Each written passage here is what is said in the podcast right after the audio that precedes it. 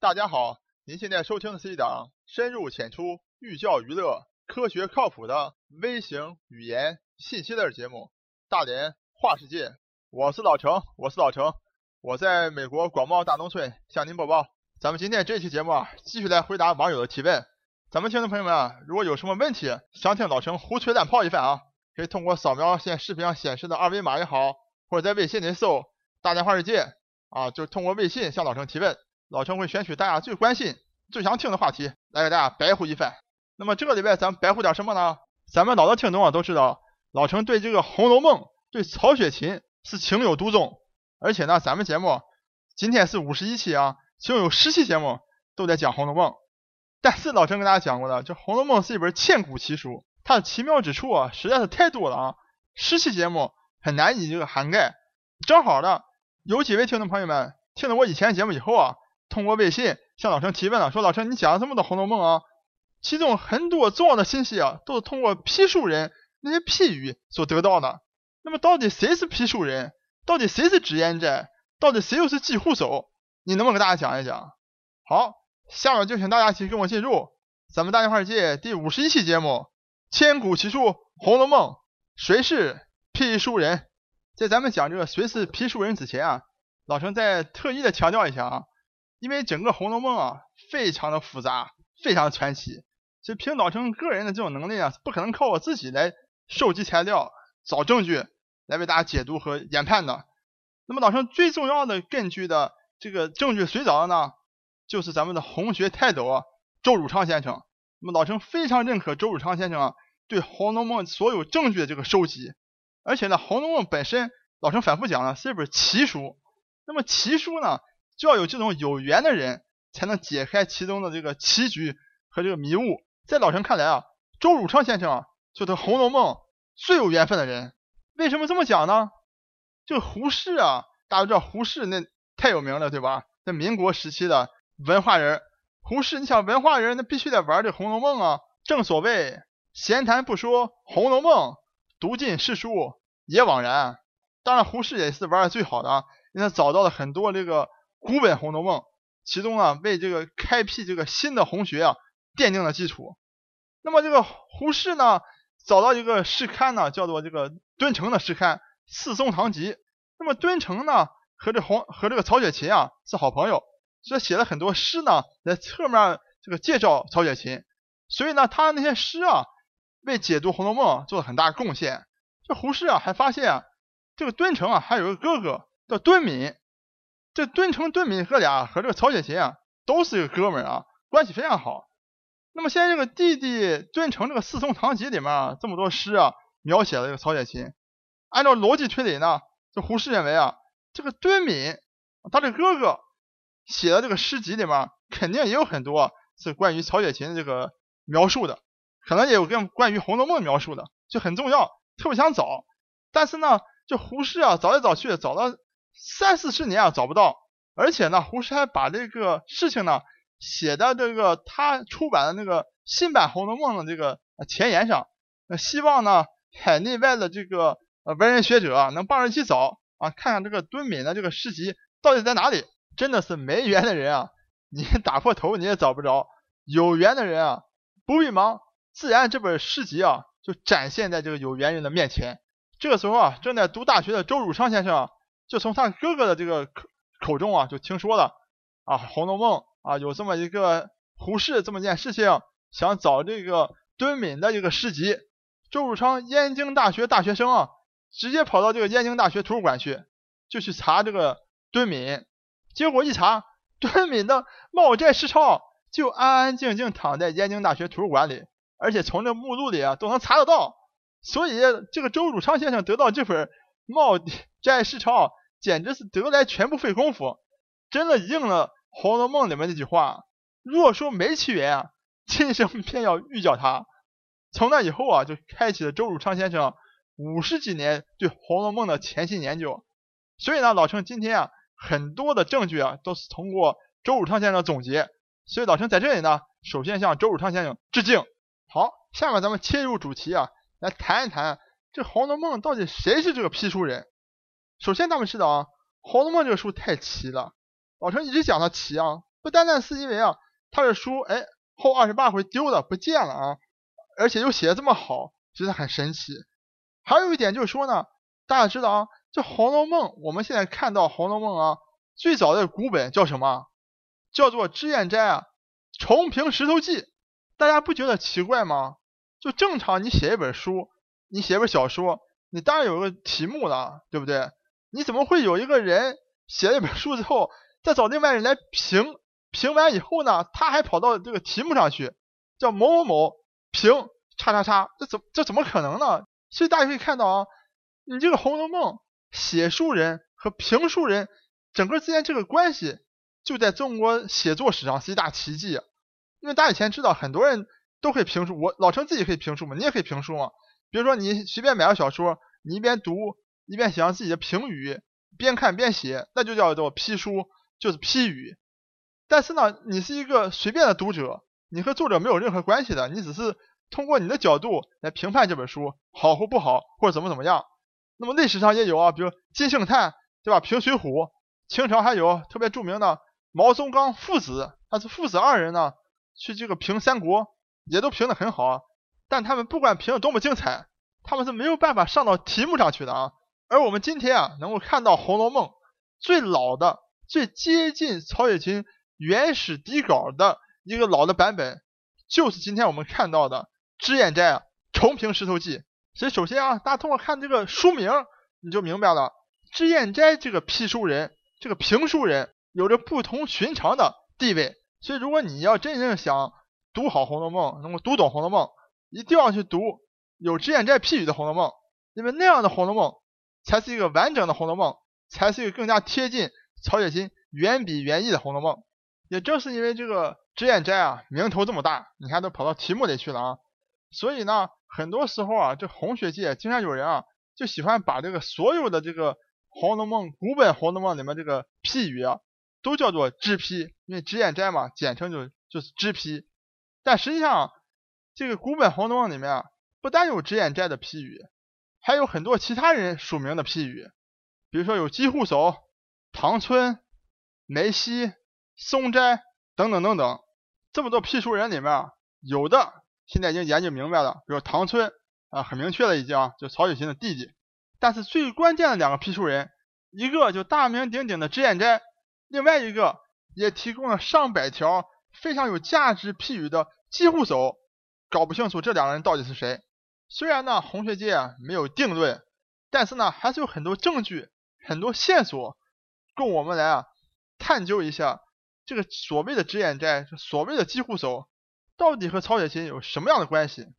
咱们首先来看这个脂砚斋啊，大家一听到这个名字，脂砚斋，斋大家都很明白的啊，就是说你一般文人学者住的那个地方都喜欢搞一个什么什么斋，对吧？好了，脂砚，你看这个名字有意思了吧？脂粉的脂，砚台的砚，大家都知道啊，一般的砚台都是用来调墨的啊，我们写书法写毛笔字要调这个墨。用这个砚台，那么脂砚呢，是一种啊用来调这个脂粉的。古代女子化妆嘛，用脂粉调脂粉的砚台。那么这种砚台有没有呢？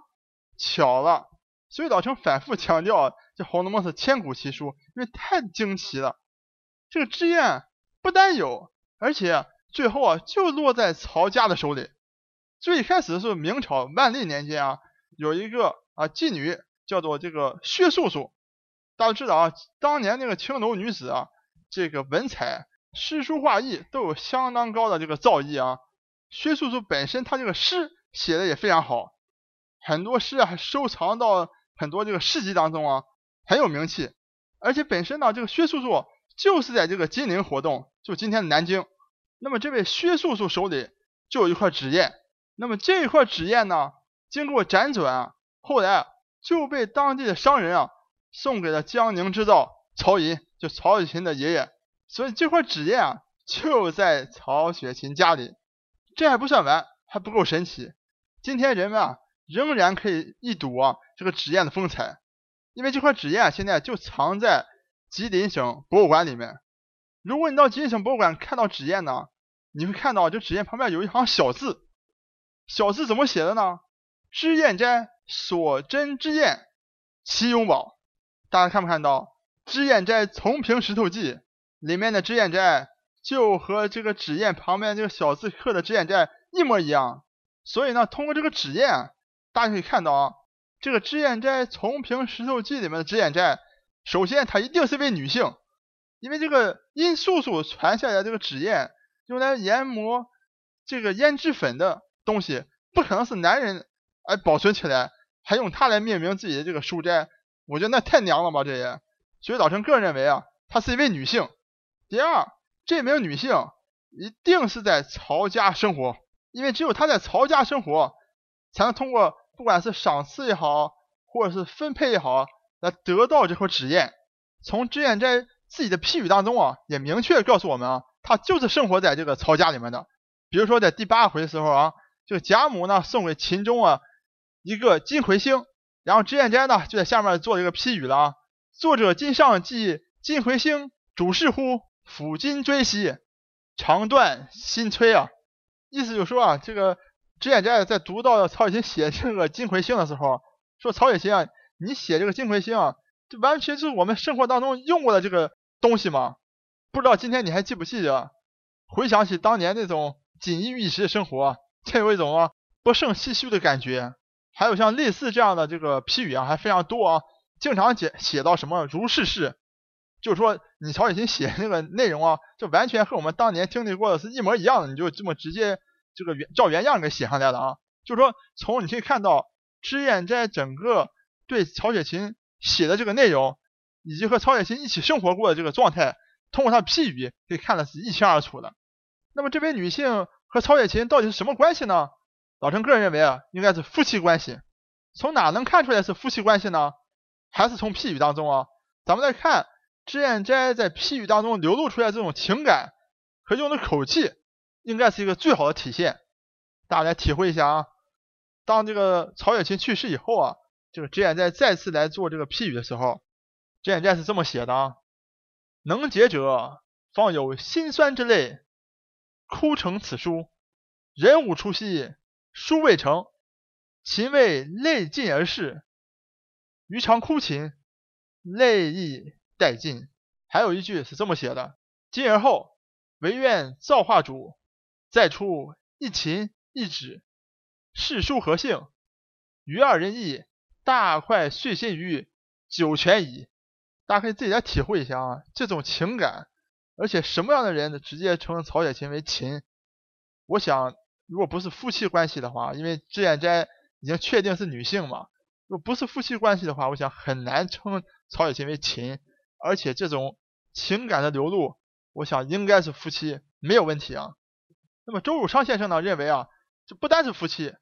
这个脂砚斋啊就是书里的史湘云，但是至今啊没有直接的证据能够证明这个史湘云啊就是这个脂砚斋。老陈个人认为呢，这个脂砚斋啊是不是史湘云啊，问题啊不是特别大啊，因为脂砚斋不管是史湘云也好，不是史湘云也好，他都是曹雪芹身边一位非常重要的爱人朋友。和合作者，好，关于这个脂砚斋啊，老陈就简单介绍到这里啊。下面呢，老陈再介绍一下啊，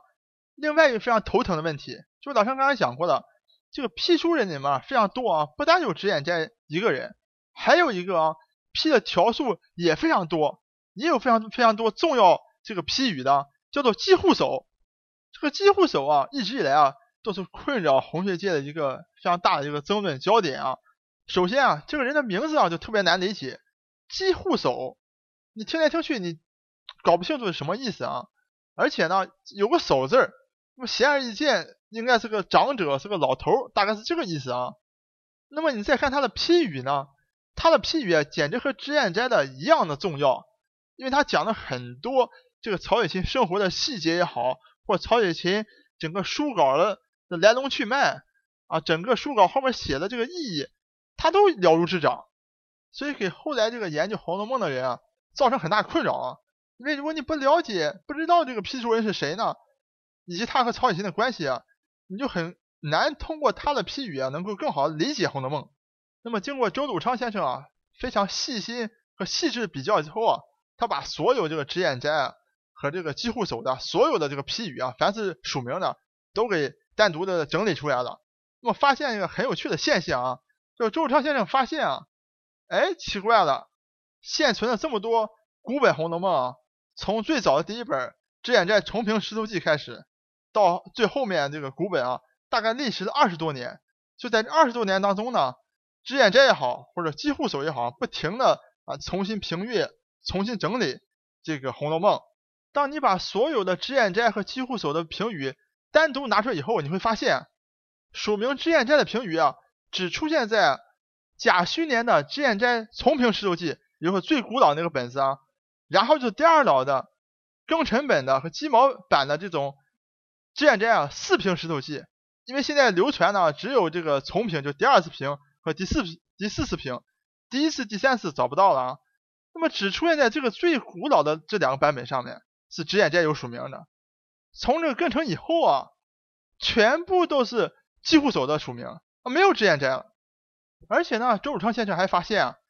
这个脂砚斋啊和这个机户手的口气啊，他这个语助词啊都非常相似，特别是喜欢在一些啊有感情的文字后面加一些这个感叹词，比如说叹叹，而且呢。每当写到啊这个曹雪芹写实了以后啊，这个两这两位批书人啊都会写同样的批语啊，就是说作者经历过，余亦经历过啊，就是你作者这个事儿经经历过啊，我和你一起也都经历过，这讲的话一模一样，而且呢，他们对书里的这些人的称呼啊也非常相似，比如叫一个袭人叫袭青啊，平儿还有玉兄，整个称呼啊都使用是一样的称呼。而且还有一处批语呢，等于是这个脂砚斋和这个机户手批着批着，这个给批漏了啊，